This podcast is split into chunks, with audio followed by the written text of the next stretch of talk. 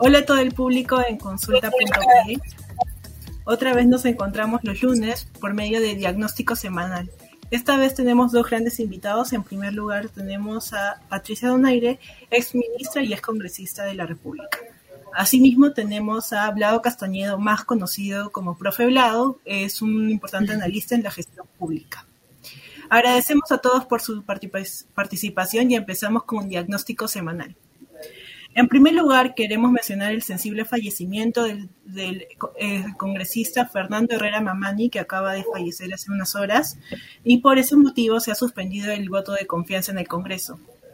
En esa misma línea, hoy vamos a hablar justamente de las principales propuestas que se escucharon el día de hoy en tema de salud pública y otros temas de interés para toda la ciudadanía. Empezamos con Blado Castañeda. Blado Castañeda, eh, ¿cuál es tu análisis con respecto a las principales propuestas en salud y en otras materias generales que tuviste muy particulares o muy importantes? Sí, bueno, este, el discurso tiene 10 ítems, 10 ítems, y sigue remarcando el alineamiento con la política general de gobierno que sacó el, presidente Castillo hace una semana mediante decreto supremo 164 de la presidencia del Consejo de Ministros y enfatiza dos temas, salud y reactivación económica. Igual ha hecho la primera ahora en su presentación. Y en salud ha remarcado la necesidad de potenciar las acciones de lucha contra la pandemia, principalmente en la vacunación y en la atención hospitalaria y seguir con el tema del proceso de vacunación, resaltando que ya hay 52% de la población mayor de 12 años que ya está vacunada. Otra cosa que me pareció muy importante es la agenda legislativa que propone en materia de salud, porque va a proponer la ley de unificación del sistema de salud. Ahora tenemos un poquito más de luces sobre eso, porque habla de la prestación y habla también del financiamiento, poniendo en énfasis también la agenda digital de lo que sería una unificación en salud a partir de las famosas historias clínicas electrónicas.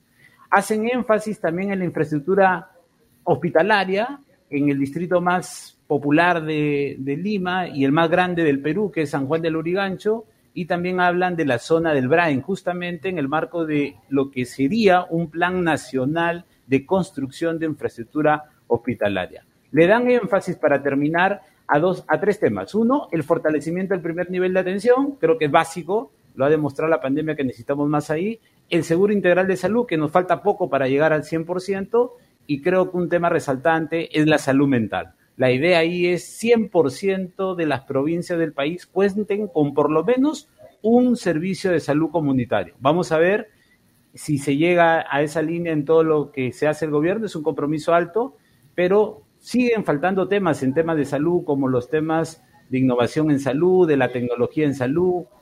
A veremos hacia adelante cómo va ese desarrollo. Pero esta es mi primera aproximación. Al respecto, Patricia, ¿tú cuál es tu análisis con respecto a estas propuestas que se pronunciaron el día de hoy? Primero, un saludo a todos y un agradecimiento por, por esta oportunidad y también eh, el sentido pésame a los familiares del congresista fallecido, que realmente nos ha conmovido a todos en estas circunstancias.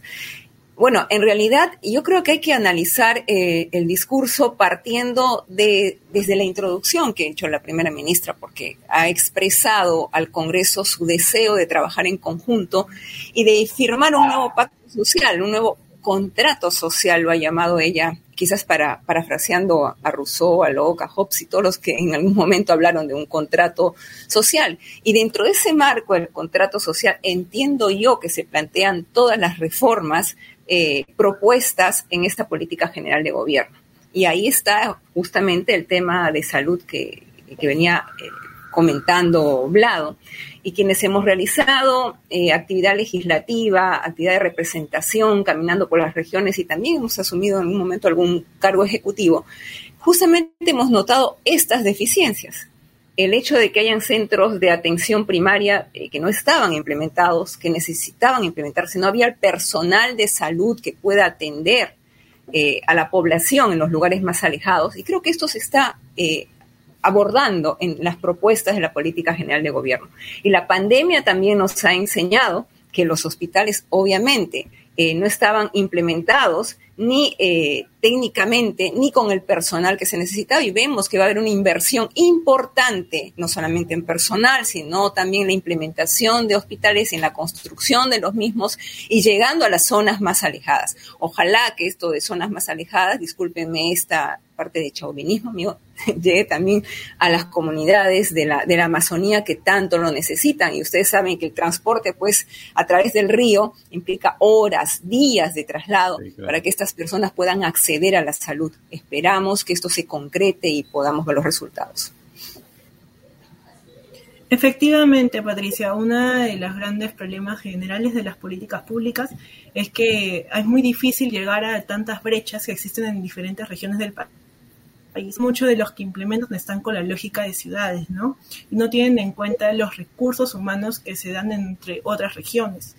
Entonces, en la lógica de eso, a mí también me pareció muy importante en sí las políticas que quieren implementar, pero me hubiera gustado ver cuáles van a ser eh, la forma en que van a cerrar esas brechas. Justamente, solo por el poner el caso de la salud mental, hay pocos psiquiatras a nivel mm. nacional, hay pocos, hay muchos psicólogos, pero están más centrados en las regiones de Lima, Arequipa, entonces sí es preocupante y realmente yo creo que esa es una de las grandes brechas que vive nuestro país en solo esa área. Imagínate, en otras enfermedades, en realidad la enfermedad parece como una también una condición social. O sea, una persona que vive en ciudad va a tener un mayor acceso a una persona que vive en una región donde hay menos recursos. En esa lógica hablado, este, ¿tú qué opinas con respecto a las políticas sociales que, en relación también a la salud pública? Ambos factores que finalmente ambos se conectan y articulan. Sí, yo, yo quiero también resaltar lo que ha dicho Patricia. En la Premier ha llamado un pacto, ¿no? Un pacto que me da por el matiz de toda la línea del discurso y cómo cierra ahí el discurso, un pacto más de carácter político, de, trabajo, de trabajo conjunto. Y, y, en ese contexto, ya hablando hacia adentro de las políticas, la salud tiene que trabajar conjuntamente con mm. los temas de protección social, de atención a la vulnerabilidad social y también con los aspectos económicos. Y ahí el discurso de la Premier en los temas sociales lo complementa con dos aspectos. La segunda reforma agraria, que habla más de procesos tecnológicos en el desarrollo rural, eh, y el tema de la vulnerabilidad social, con un trabajo en programas sociales y en ciertas poblaciones de interés, desarrollo infantil temprano, niños, niñas, adolescentes, adulto mayor, personas con discapacidad. Creo que esa labor también hay que conjugarla. Pero además lo complementa con la parte de la reactivación económica. Y un dato ahí importante, y seguro Patricia nos podrá comentar cómo se ve estos temas en el Congreso, es el tema de la reforma tributaria, ¿no? Que la quieren hacer más justa, más equitativa, más progresiva. Entonces, en ese contexto, este, hay ahí un marco de actuación para apuntalar la reactivación económica, ir por una mayor promoción de la inversión privada y pública, trabajar en algunas unidades de producción de interés como son las MIPES y la minería, pero a mí me preocupa, y por eso se lo pongo la pelota en la cancha a Patricia, lo de la reforma tributaria, cómo abordarla desde el Congreso, ¿no? Con la delegación de facultades que está pidiendo el Ejecutivo, creo que es la única delegación que ha pedido en este discurso de investidura. Bueno, eh, efectivamente, creo que la, política social no está alejada de, la política de salud. Es más, el anuncio importante que ha hecho la ministra es que finalmente se va a aprobar la política nacional de desarrollo e inclusión social que se viene postergando por años. Es una política totalmente transversal en la que todos los sectores están involucrados. Y has mencionado el tema importante del DIT, del desarrollo infantil temprano, del combate a la anemia, a la desnutrición que son eh, el trabajo conjunto que hace el MIDIS con el MINSA, el tema de la educación, en el que también participa Caliwarma con el programa de implementación alimentaria. Es decir, es una política que si no se le da la importancia del caso, realmente creo que no se estaría eh, orientando bien el accionar del gobierno. el, gobierno tal cual ha sido su propuesta de, campaña, tiene que buscar y, lograr terminar con la pobreza. Y para terminar con la pobreza hay que romper esa cadena, como dijo la ministra, que pasa de generación en generación a través de la cual se transmite eh, esta, esta, esta pobreza. Ahora, eh, se ha hablado dentro de este esquema también de la seguridad alimentaria que tiene que ver también con la salud, obviamente. Una persona que no esté adecuadamente alimentada, una persona que puede eh, ser, estar con desnutrición, tener anemia, etcétera. Y en ese marco se ha mencionado que se está recién completando el registro de las ollas comunes. Yo creo que en la medida que este registro se complemente con un presupuesto adecuado para este sector de la población vulnerable y que exige de alguna manera la presencia del Estado, creo que la, eh, podría cerrarse el círculo. Pero lo único que se ha escuchado es que hay un número eh, de ollas comunes que son de 2.587, si no me equivoco, registradas, pero más allá no. ¿Qué se va a hacer con ellas una vez que se las ha eh, ubicado eh, adecuadamente. ¿no? Entonces yo creo que, esto es importante, como también es, es importante el hecho de que al programa Caliwarma se le dé un presupuesto adicional para llegar a mayor cantidad de escolares en este año que se supone que va a ir siendo eh, progresivamente presencial. Esperemos que eh, ya estaremos atentos a lo que se dé en esta votación y que lo, si es que sí o no logra Mirta Vázquez los votos necesarios para aprobar sus políticas y continuar siendo eh, la presidenta de este gabinete. Continuando con otro tema que es también de interés de la ciudadanía, eh, hace poco este, ha habido, se podría decir, una controversia con respecto a las grasas trans y los octógonos, pues señalan que Bimbo este, no, no, este, no aplicó la ley del MINSA, que le pide que cualquier eh, producto que contenga grasas trans debe eh, señalar tener este el octógono que dice evitar su consumo. Pero justamente lo más resaltante de este caso es justamente de, eh, de que eh, hay como un conflicto de interés porque justamente la que vio que, que Indecopi estuvo a favor de Bimbo este, es también parte de este instituciones de las empresas privadas, ¿no? que justamente eh, velan, velan por sus intereses y también Indecopi supuestamente vela por los intereses de los ciudadanos.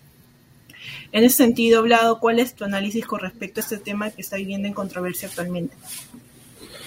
Bueno, ahí, ahí hay dos ideas principales, creo yo. Uno, que hay que respetar las normas de alimentación saludable que tiene el MINSA, que ha sido todo un esfuerzo para poner en práctica un buen desenvolvimiento, de que la población sea informada y que a partir de eso tome una decisión sobre qué alimento o qué productos tienen el mercado que pueden afectar de alguna manera su salud. Y a partir de eso tomen una decisión. Eso es lo primero.